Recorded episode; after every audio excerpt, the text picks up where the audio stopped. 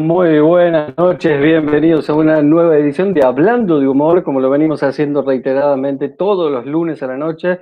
Nos juntamos a hablar con algún comediante de stand-up, o por qué no nos juntamos a hablar con algún payaso de circo, como hemos hablado con muchos muy conocidos artistas callejeros aquí en estas ediciones de Hablando de Humor. Por supuesto, nos pueden seguir a través del Face, nos pueden seguir por YouTube, nos pueden seguir por Spotify.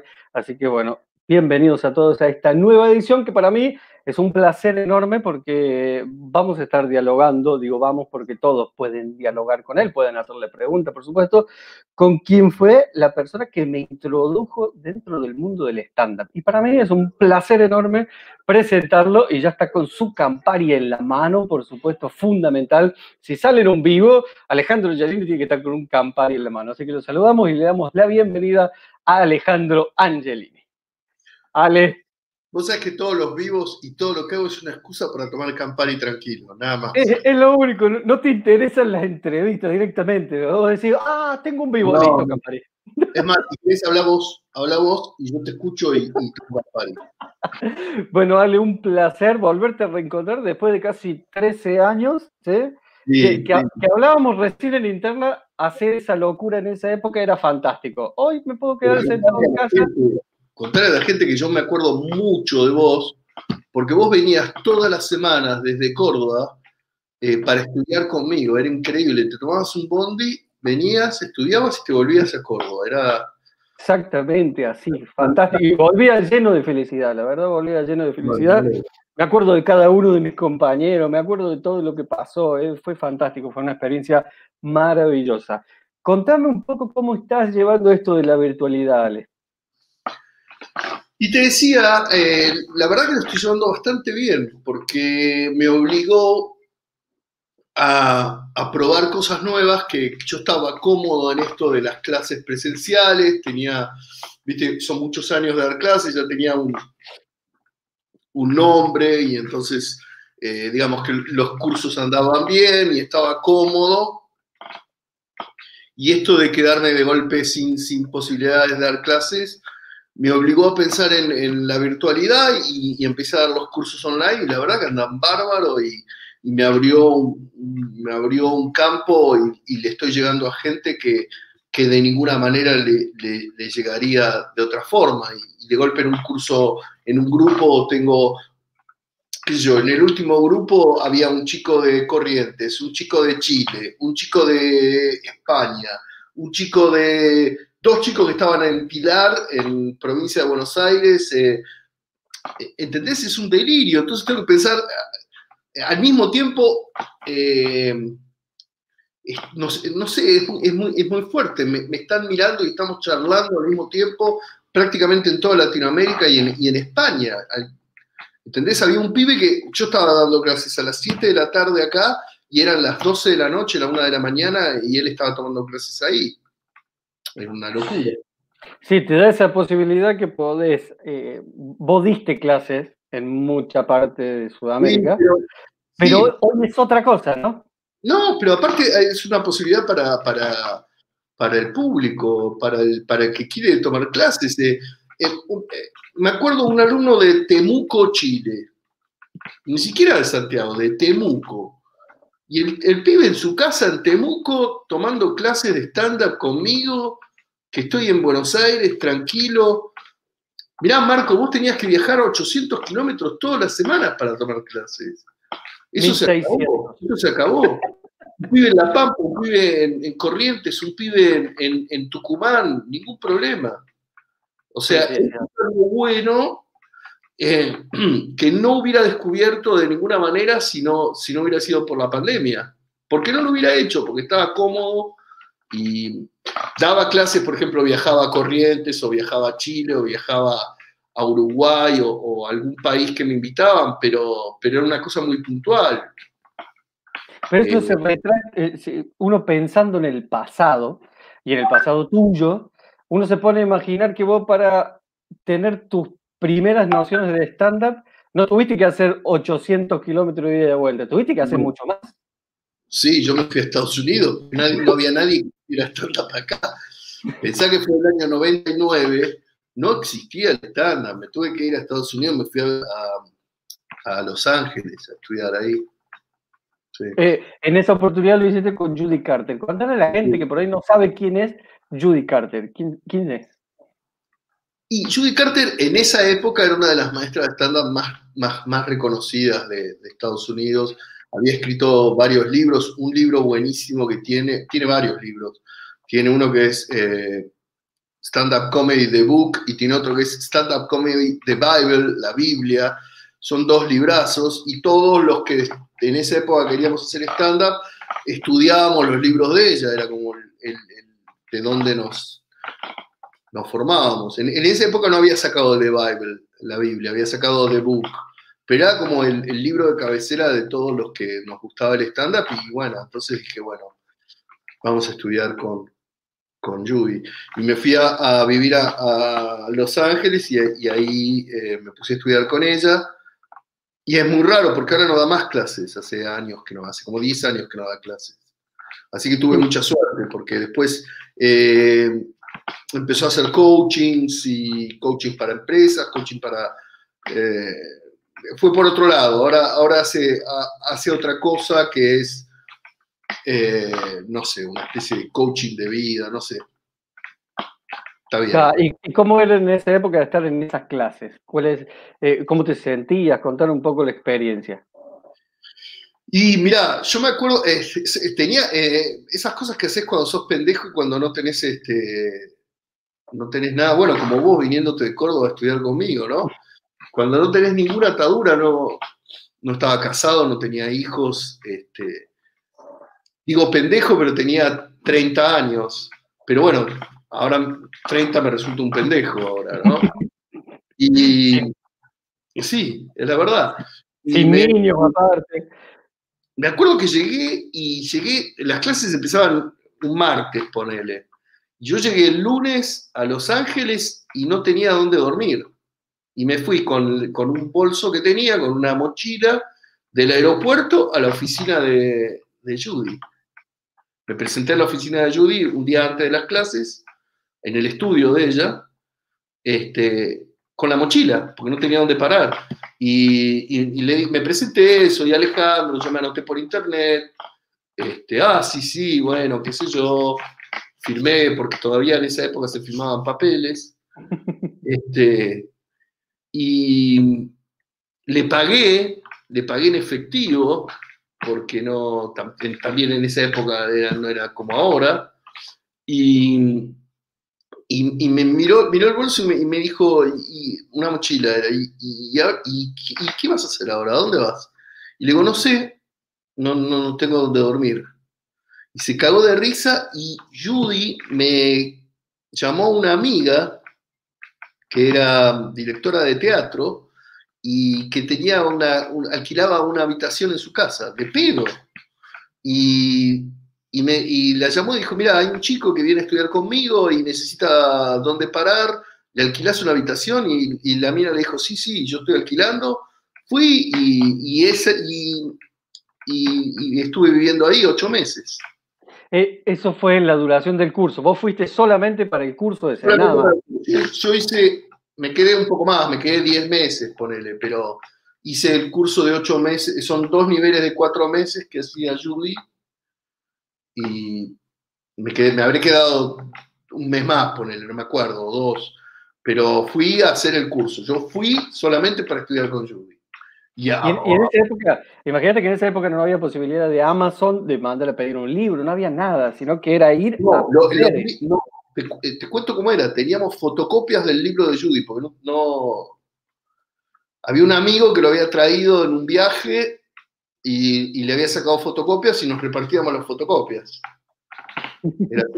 y después cuando me fui allá, eh, bueno, me dediqué ese año, prácticamente estuve casi un año, eh, pero todo lo que hacía era estándar, vivía para el estándar. Hacía Open Mix prácticamente todo, hacía por lo menos uno por semana, y te digo que varias semanas hacía dos Open Mix por semana. Iba a, iba, iba a ver stand-up todos los días, y cuando te digo todos los días, te digo todos los días, no a veces. Lunes, martes, miércoles, jueves, viernes, sábado y domingo iba a clubes de comedia. para, poner una pausa en la historia, ¿qué te pasó antes de ir? Que vos dijiste, loco, yo me voy a ir allá. Vos, vos probaste a hacer stand-up acá, hacías teatro. Lo probé, sí, sí, sí. Acá, Diego y yo nos juntamos a. Diego y yo nos conocíamos del conservatorio, Diego Weinstein. Diego Weinstein y yo nos conocíamos del conservatorio. Y, y, nos volvimos a ver en un casting para un programa de televisión. Y en ese casting yo como un idiota traté de hacer stand-up. Yo venía tratando de hacer stand-up hace un tiempo. Ya me gustaba, yo hacía unipersonales de humor y qué sé yo, pero ya estaba cansado de la peluquita y todo eso. Y cada vez quería ir más para el lado del stand-up. Y, y entonces quise hacer stand-up en este casting y fue la peor decisión que podía haber hecho. Fue un desastre, una porquería lo que hice, me fue como el culo. Pero un casting abierto en un teatro. y era muy loco porque todos los que habíamos sido convocados para el casting estábamos en, la, en las butacas y, cuando te llamaban, subías al escenario, hacías lo tuyo, te filmaban y después bajabas. O sea que había público, que, era real, que era. Y estaba Diego entre el público, porque Diego también, también había ido al casting.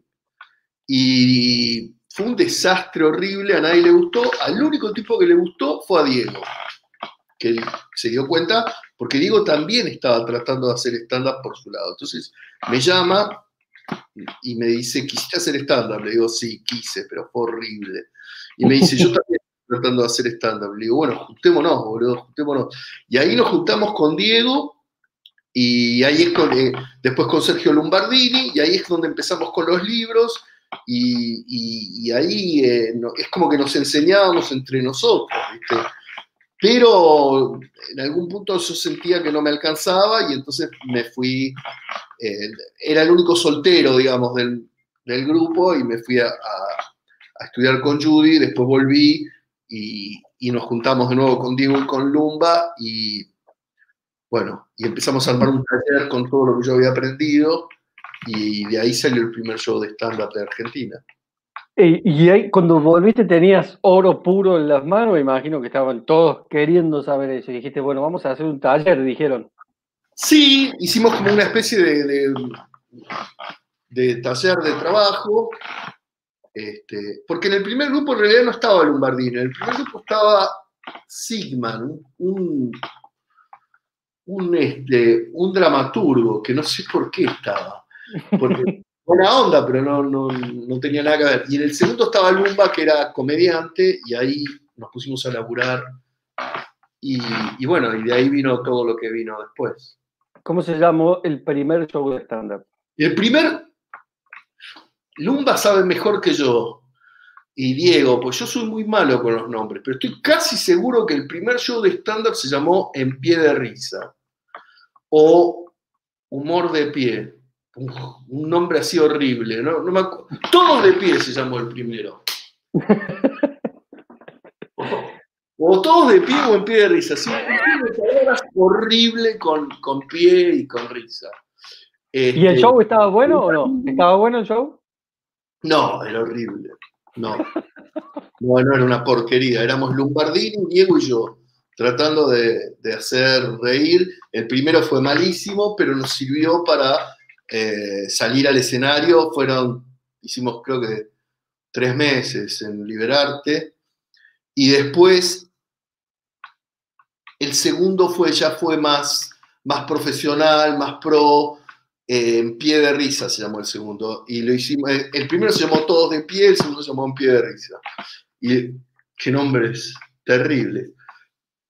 Y ahí lo llamamos a Martín Rocco, que venía haciendo estándar por su lado él en, el Bululú, y, a Natalia Carulias, que, que estaba haciendo personajes pero Martín la recomendó porque tenía razón, porque hacía stand-up pero no se daba cuenta, o sea, prácticamente era stand-up con peluca. Y, y, ese grupo fue el más profesional de todos. Ahí, ahí, ese espectáculo fue el primer espectáculo donde trabajamos realmente el material bien, eh, la experiencia del espectáculo anterior eh, de, ver todos los errores que habíamos cometido de, esa temporada que habíamos tenido. Eh, la verdad que yo estoy muy orgulloso de ese, de ese espectáculo con Natalia como presentadora que se la rebancó.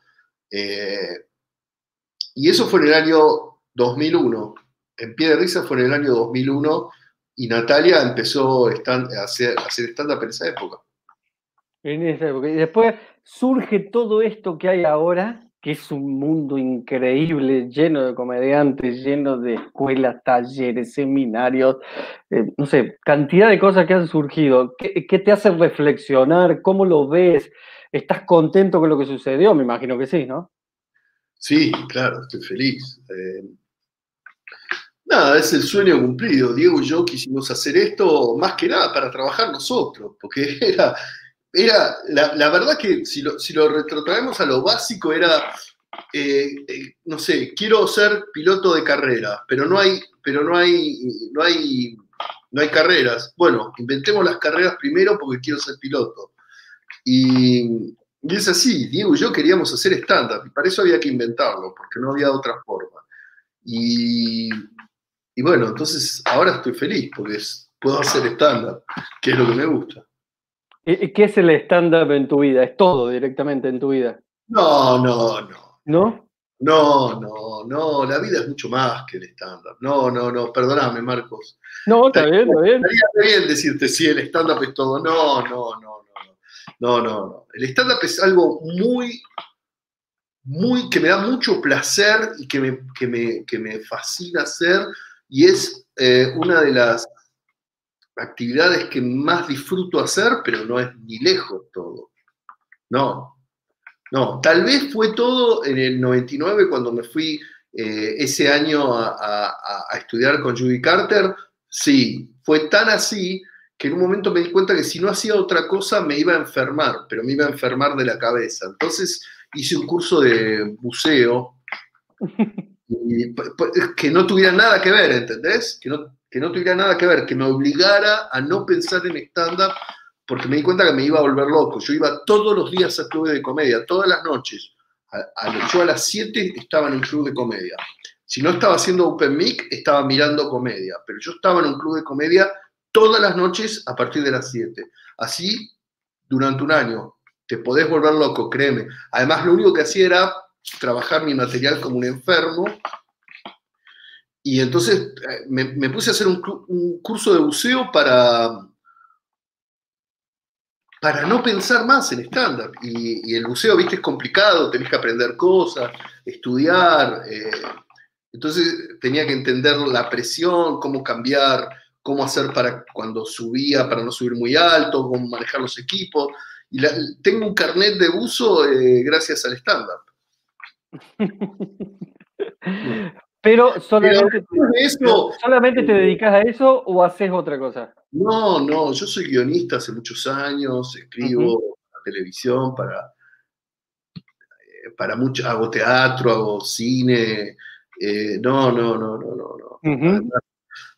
La verdad es que yo amo el stand-up, pero es una parte de mi vida nada más. Una parte muy linda de mi vida.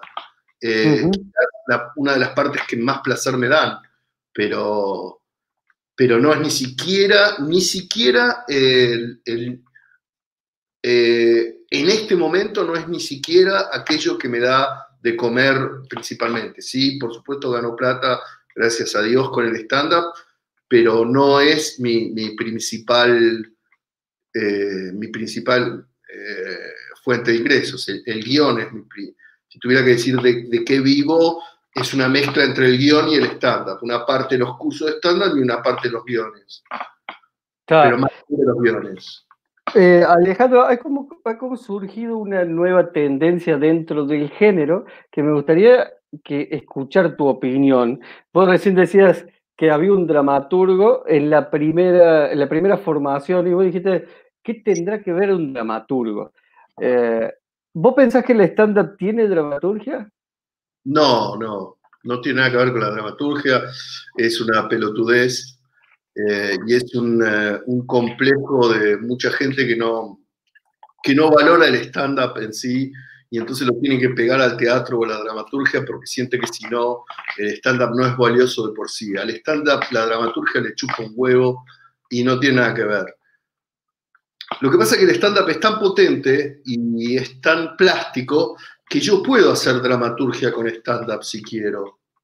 Eh, tranquilamente puedo. De hecho, para mí, un gran comediante de stand-up, que es Luis Landricina, estructura su stand-up y parece que fuera dramaturgia, y no lo es, porque si sabes de stand-up, sabes que son chiste, chiste, chiste, chiste, chiste, chiste, chiste, pero está estructurado en forma de cuento, parece que te está contando un cuento, mentira, te está tirando cinco chistes por minuto, pero te hace creer que te cuenta un cuento, pero al final te chupa un huevo la historia de la andricina porque a nadie le importa.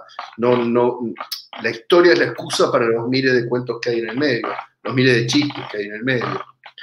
Pero el stand-up eh, no tiene nada que ver con la dramaturgia, no tiene nada que ver con el teatro. Yo lamento a aquellos que quieren encontrar alguna unión.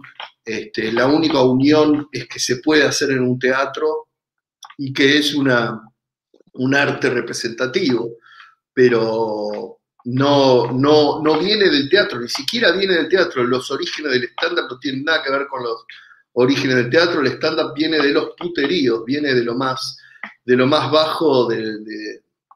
el stand-up viene de los cuentachistes entre las putas. Las putas salían, hacían su baile, este, y después salían los cuentachistes, y después salían las putas, y los cuentachistes, y las putas, y los cuentachistes.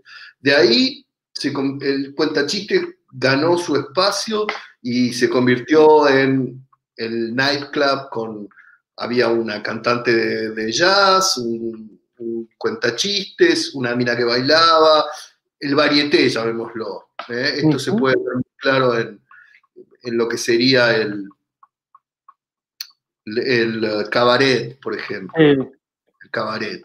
Eh, viene del, club nocturno, viene del, jazz, está más pegado, si tuviera que decir a qué arte está más pegado, está más pegado a la poesía, a la, está más pegada a la, a la narrativa, en, todo caso no a la narrativa, pero a la, a los, a los, a los, a los contadores de historia, a, la poesía.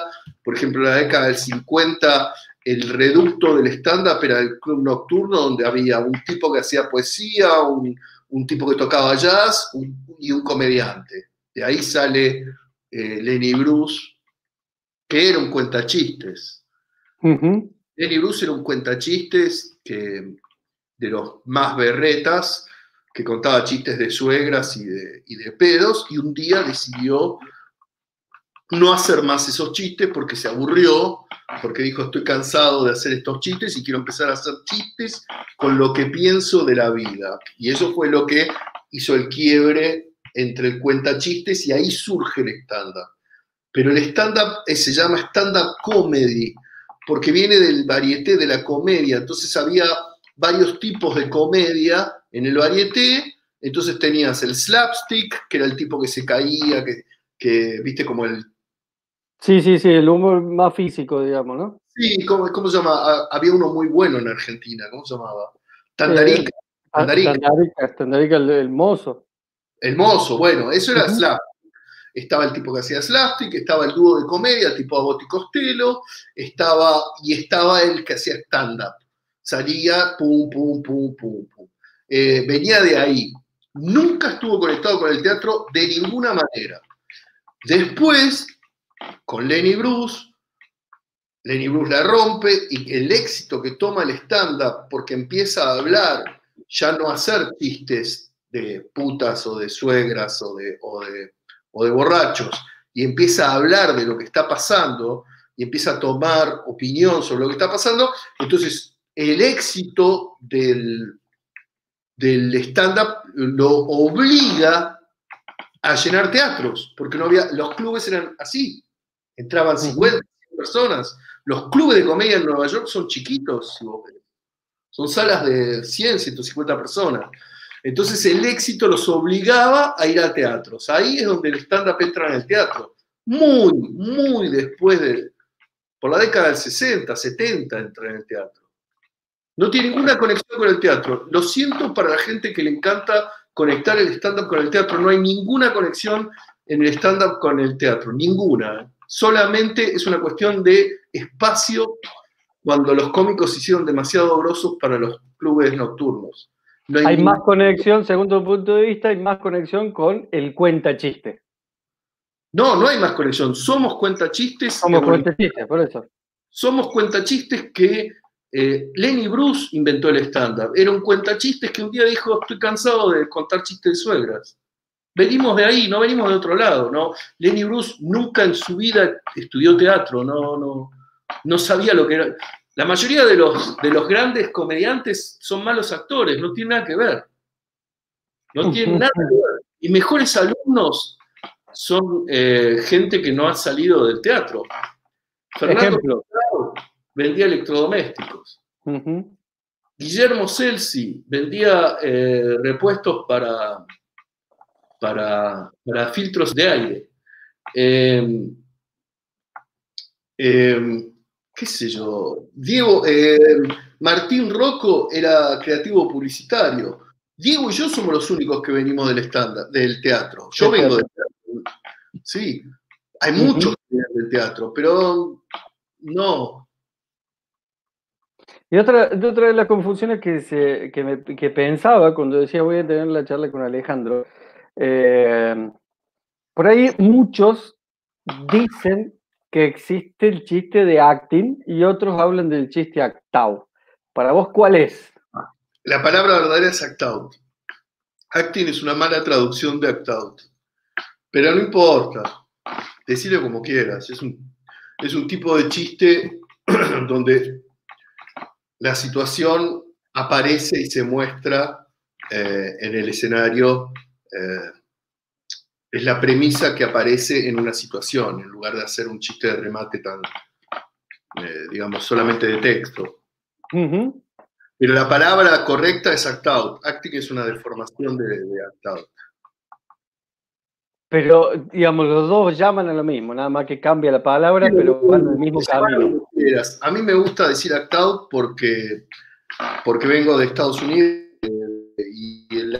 o sea, es esa, palabra es Este, eh, acting es un invento de Moria Kazan, sé yo, no, no. Pero no importa, si quieren decir acting, está bien, digo, es lo mismo. Es lo mismo, es lo mismo. Mira, Valeria Cerdán dice, tengo el libro Comedia Zen y es excelente, dice Valeria. Gracias, Valeria, muchas gracias. Eh, ¿Escribiste este libro hace cuánto? Y ya lo escribí 2014 lo escribí. Hace seis años. Y prometí que iba a sacar uno nuevo. iba a sacar el segundo? La segunda parte estamos esperando. No tengo tiempo. No tengo tiempo. Con la dije voy a terminar el segundo libro y no tengo tiempo. Tengo que comer, tengo que comer. Y, para, para poder escribir el libro tengo que tener seis meses tranquilos. Eh, y no, no los tengo, no, no, los tengo en este momento. Pensé que lo iba a tener en la pandemia y me salió un montón de laburo de guionista, gracias a Dios, y, entonces no... Eh, pero siempre estoy diciendo, ahora lo voy a escribir, ahora lo voy a escribir. Vos lo es, porque el segundo libro es mi segundo nivel, es el, curso que doy, de, que lo has hecho, así que... Pero no lo puedo eh. poner, necesito por lo menos cuatro o seis meses para escribirlo y no, y no, no encuentro el tiempo. La gente lo está esperando, la gente lo está esperando. Y, te prometo que cuando tenga cuatro meses libres lo voy a hacer. Perfecto. Eh, ¿Pensás que eh, puede hacer stand-up cualquier persona? Sí. Yo siempre dije esto, cualquiera puede hacer stand-up, lo único que necesita para hacer stand-up es haber tenido una vida, y creo que todos cumplimos con eso, eh, y con un curso bueno, con un buen curso, con un buen maestro, puede ser digno arriba del escenario. Ahora, ¿cualquiera puede ser talentoso? No. ¿Cualquiera puede ser bueno? No. ¿Cualquiera puede ser digno? Sí. Con un buen maestro, cualquiera puede aprender cómo expresar con humor lo que quiere decir este, y ser digno arriba del escenario. Eh, ahora siempre a la larga van a brillar los que Dios les haya dado el talento, porque el talento enseña. Es así.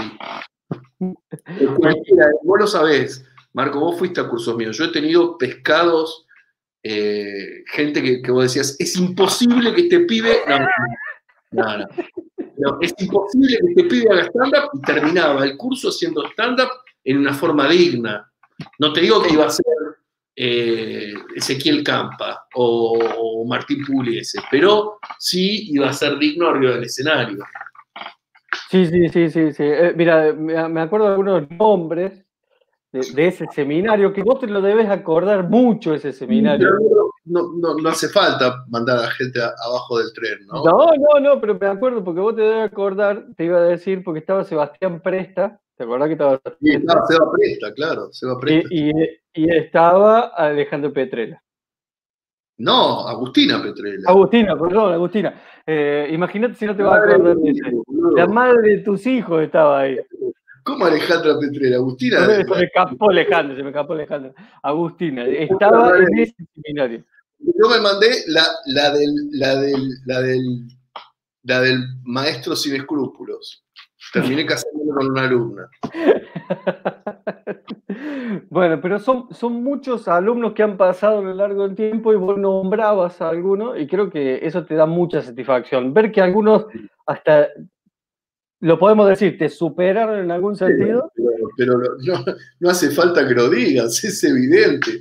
Hay muchos de mis alumnos que me han superado, pero ampliamente. Y, además, eso, aunque no lo creas, como maestro te hace feliz. Cuando ves que un alumno tuyo brilla eh, en su potencial y la rompe, vos decís, ¡guau! Porque aunque vos no lo creas, los maestros en el fondo vemos ese potencial, lo vemos. El trabajo nuestro es tratar de sacarlo para afuera, pero lo vemos. A veces podemos, a veces no podemos. A veces la vida te permite hacerlo, a veces no, porque la vida a veces no es culpa del alumno ni del maestro, a veces la vida no, no, no, no permite que, un, que un chico alcance el potencial que debería tener. Pero los maestros, los que somos maestros de verdad, digo, los que no los chantas, eh, vemos el potencial. Y, cuando lo ves brillar, cuando ves que, pudo, que pudo expresar ese potencial y, llevarlo y, ves que te pasa por encima, pero estás feliz, boludo. ¿Cómo te vas a estar feliz?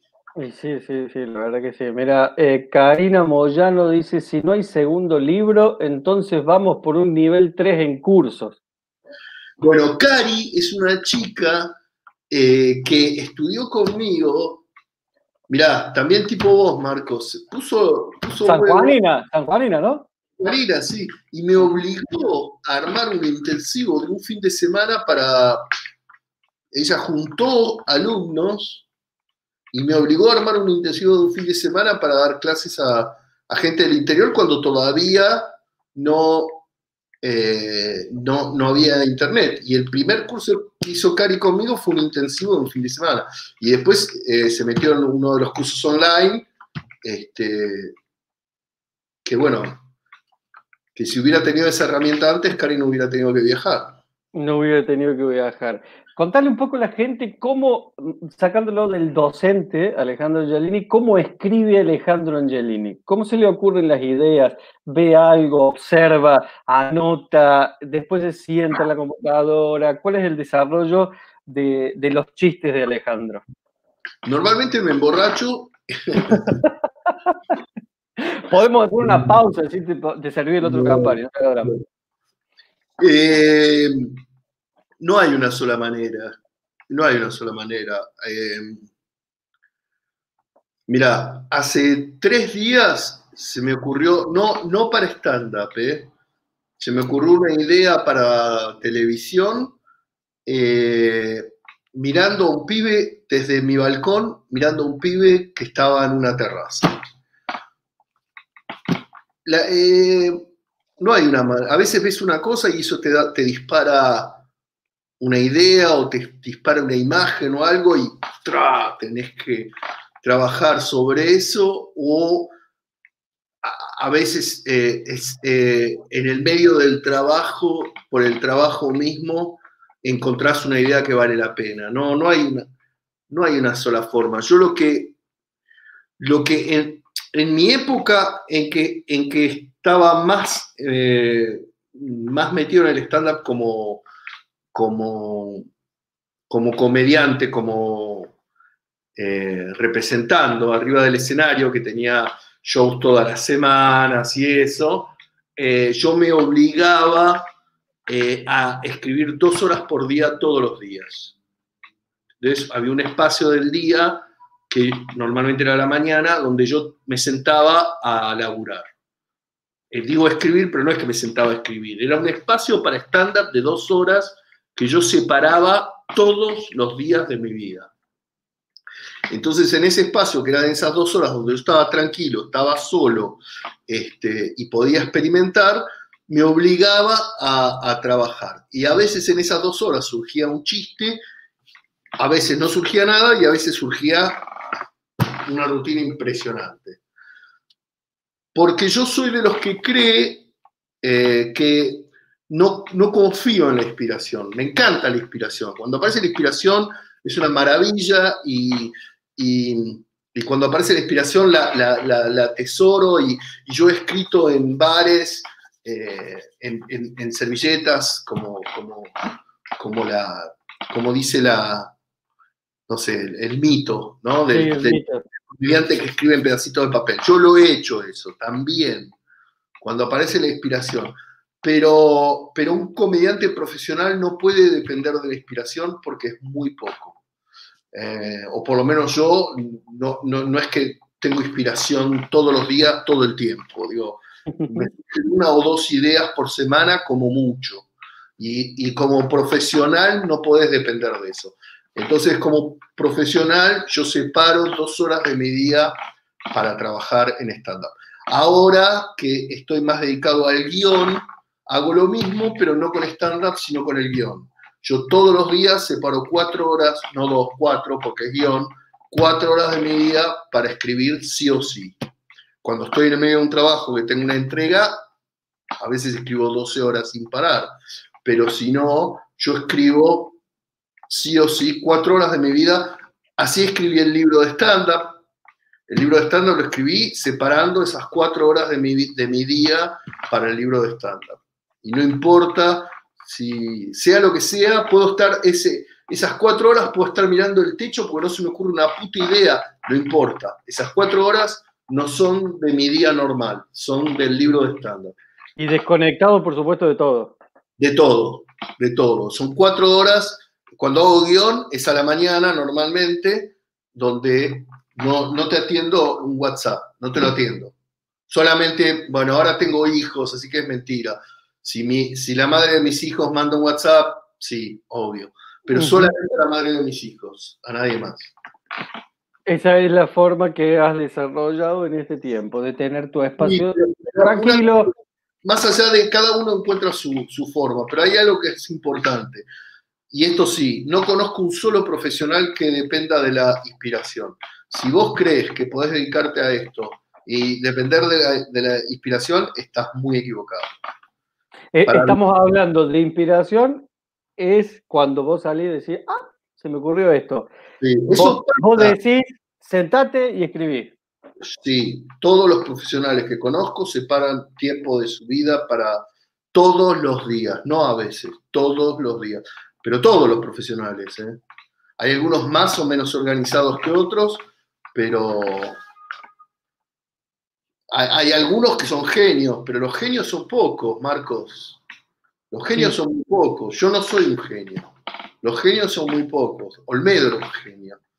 Olmedo en su puta vida tuvo que estudiar nada ni tuvo que escribir nada. Pero eso es una cosa que pasa cada tanto en el, universo. No es que todo, todo el mundo cree que es Olmedo y aparece un Olmedo cada tanto. ¿Entendés? ¿Has tenido algún alumno así que vos, que vos le planteas algo y te lo define bien así, es perfecto y vos decís, este tipo va a sobresalir? ¿Y después sobresalió? Yo, tuve, claro, un montón, pero un montón. Desde Guillermo Celsi, por ejemplo, que lo nombré, eh, Fernando Sanjao, que tenía muchos problemas, pero se notaba que tenía talento. Este, Weinreich, eh, Sebastián Presta, eh, Cabito, qué sé yo, he tenido alumnos que, vos te das cuenta que eran unas máquinas, que, pero máquinas terribles.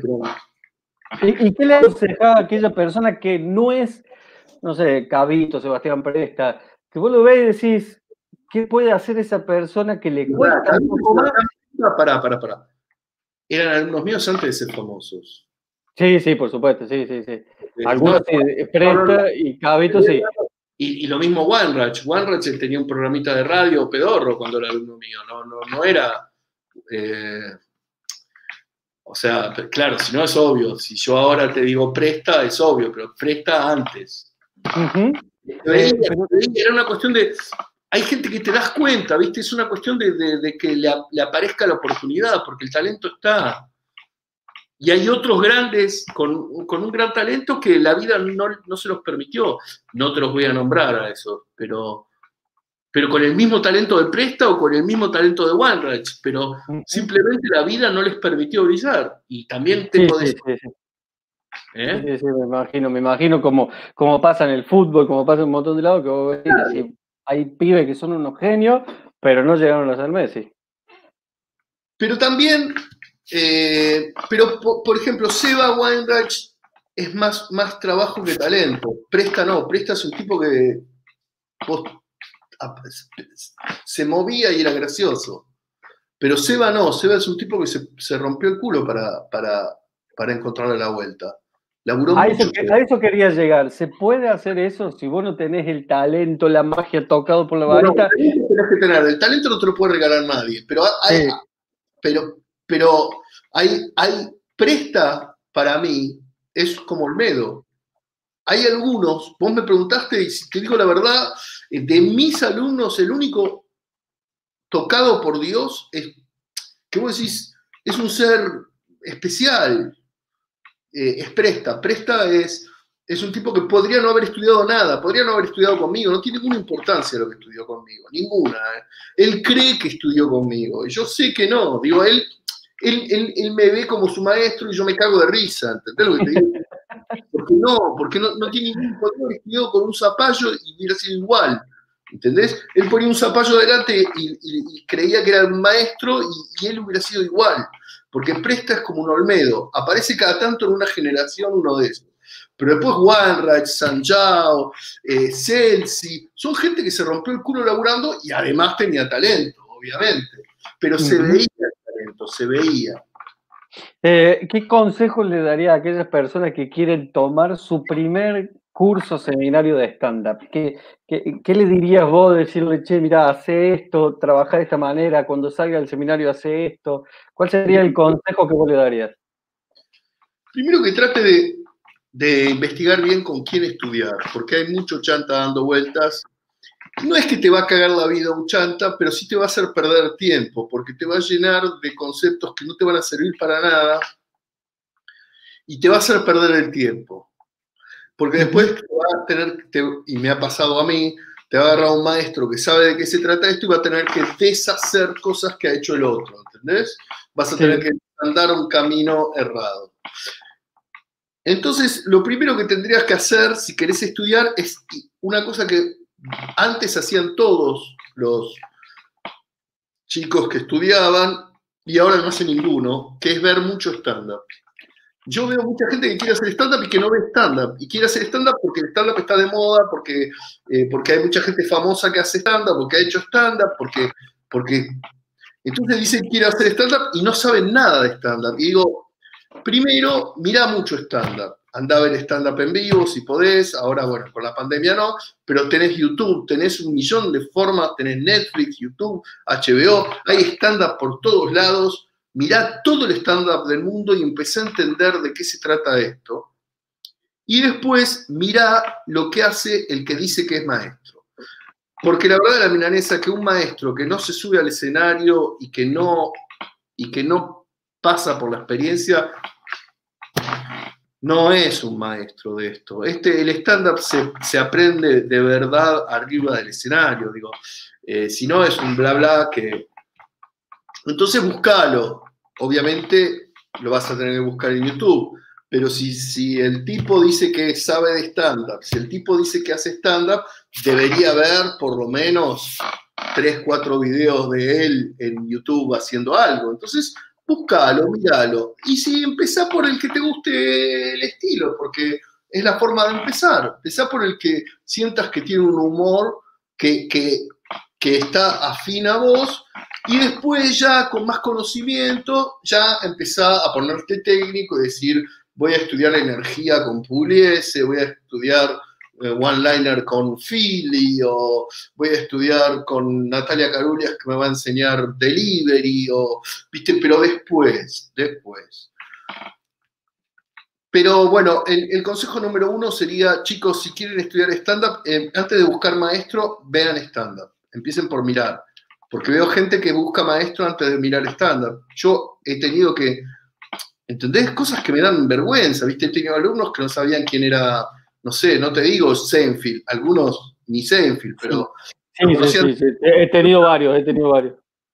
Pero claro, viste, y no sabían quién era Seinfeld, pero no sabían quién era Martín Pugliese, Hugo Fili, no sabían quién era Fernando Sanjao. Viste, digo, pará, pará, pará, pará, flaco, pará.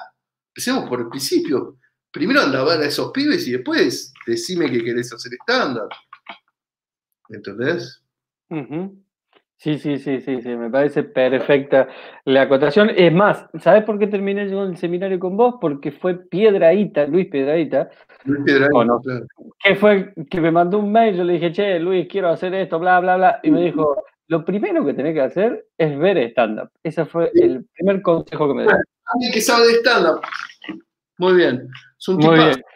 Mira, ya nos vamos a ir despidiendo, pero mira, Vane Coria dice, queremos que nos recomienden stand-up. Por supuesto, no a mí, sino a vos.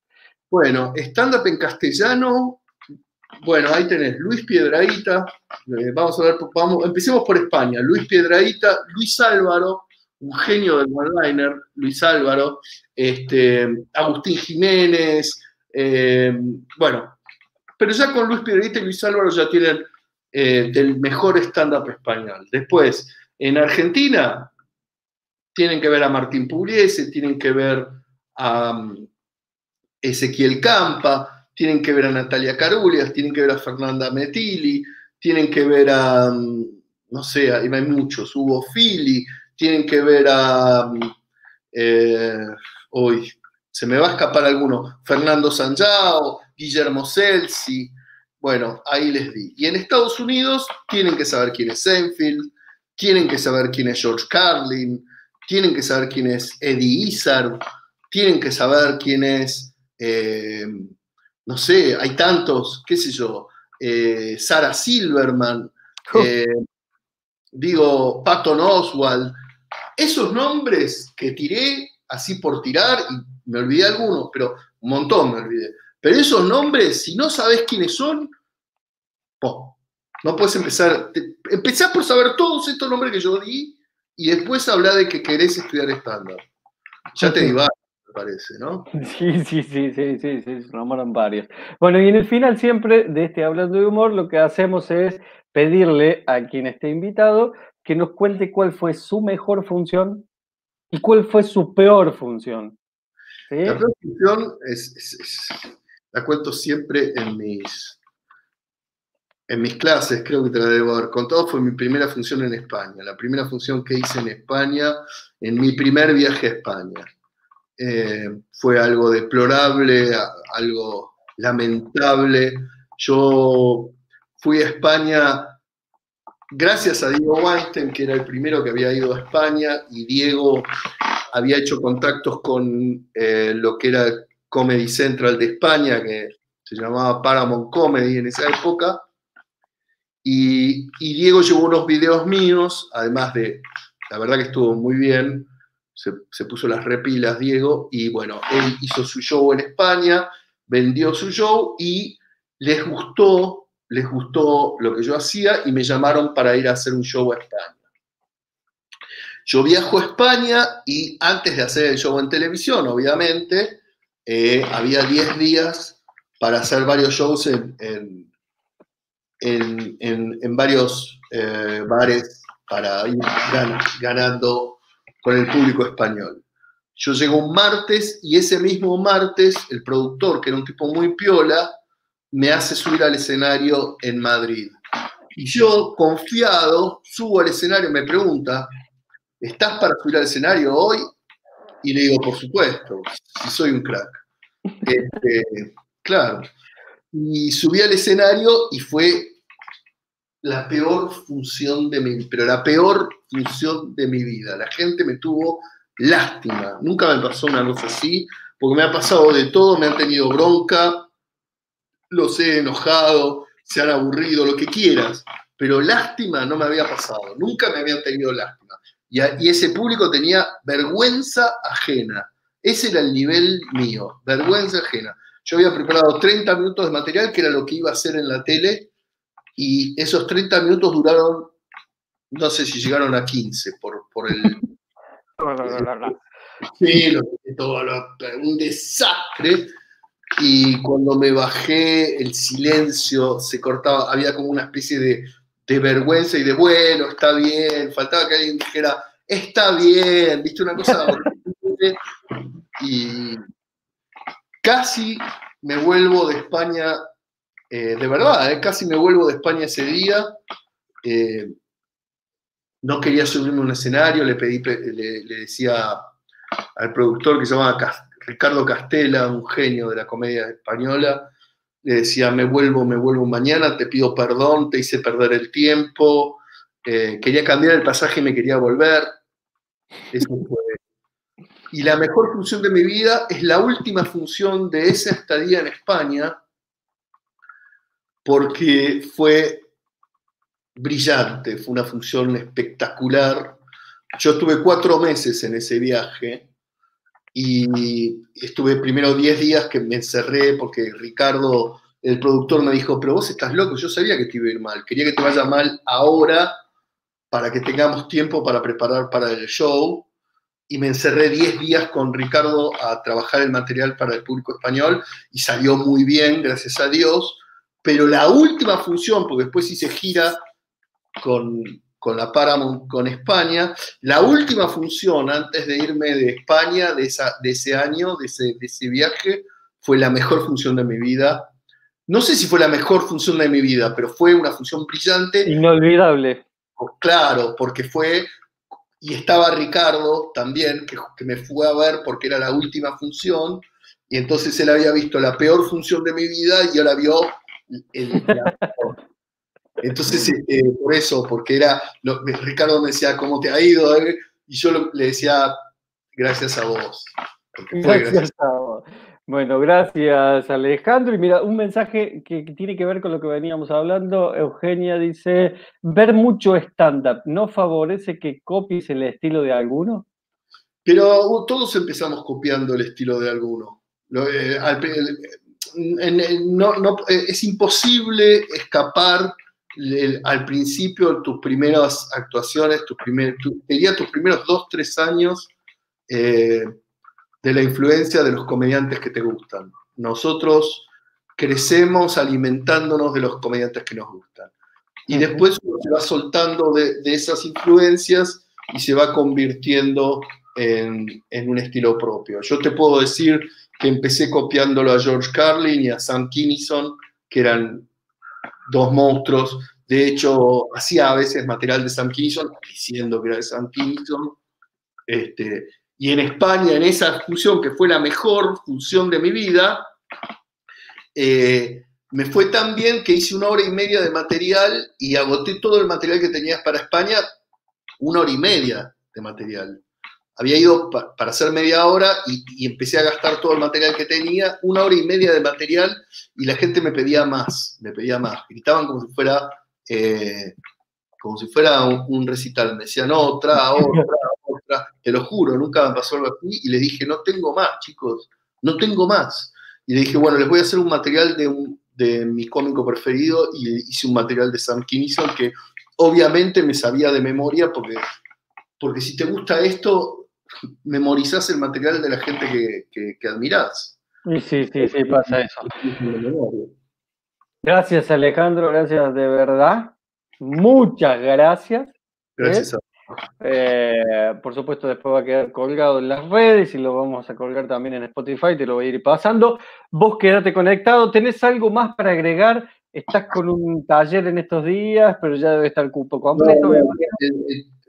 por suerte, gracias a Dios, el taller de octubre está cerrado. Este, ahora empiezo uno justo la semana, el lunes que viene, pero ya lo tengo cerrado. Voy a abrir otro en noviembre. Eh, nada, conéctense. Seguramente voy a abrir otro en noviembre. Y, voy a hacer un unipersonal, que es algo que le tenía mucho miedo, pero la gente de Mondo Comedy me llamó y gente en la que confío mucho. Voy a hacer un unipersonal en, en el ciclo set comedia eh, lo voy a hacer a fin de mes, así que estoy ahora trabajando en eso y, eso me tiene con mucho miedo. Si me preguntás, es como volver a empezar, boludo. Porque Nunca, hice stand-up online y no, no tengo idea de cómo va a ser. Así que, mira, mira vos, eh, siempre estás empezando de nuevo, ¿viste? Muy bien, mira, ahí hay uno, hay uno que ya dice, reservame para noviembre. Después yo te paso el teléfono, así lo notas. No, eh, es más fácil, vos, lo buscan Alejandro Angelini en todas las redes. Y escribime. Exactamente. Tiene su página de internet, tiene su Face, que es Alejandro Angelini también, tiene su Instagram, que es Alejandro Angelini, lo buscan, le mandan un mensaje y listo. ¿Estamos? Ale, quédate conectado, nos despedimos por privado a todos los que estuvieron ahí. Muchas gracias, nos reencontramos el próximo lunes que vamos a andar por Chile. Ahora sí, yo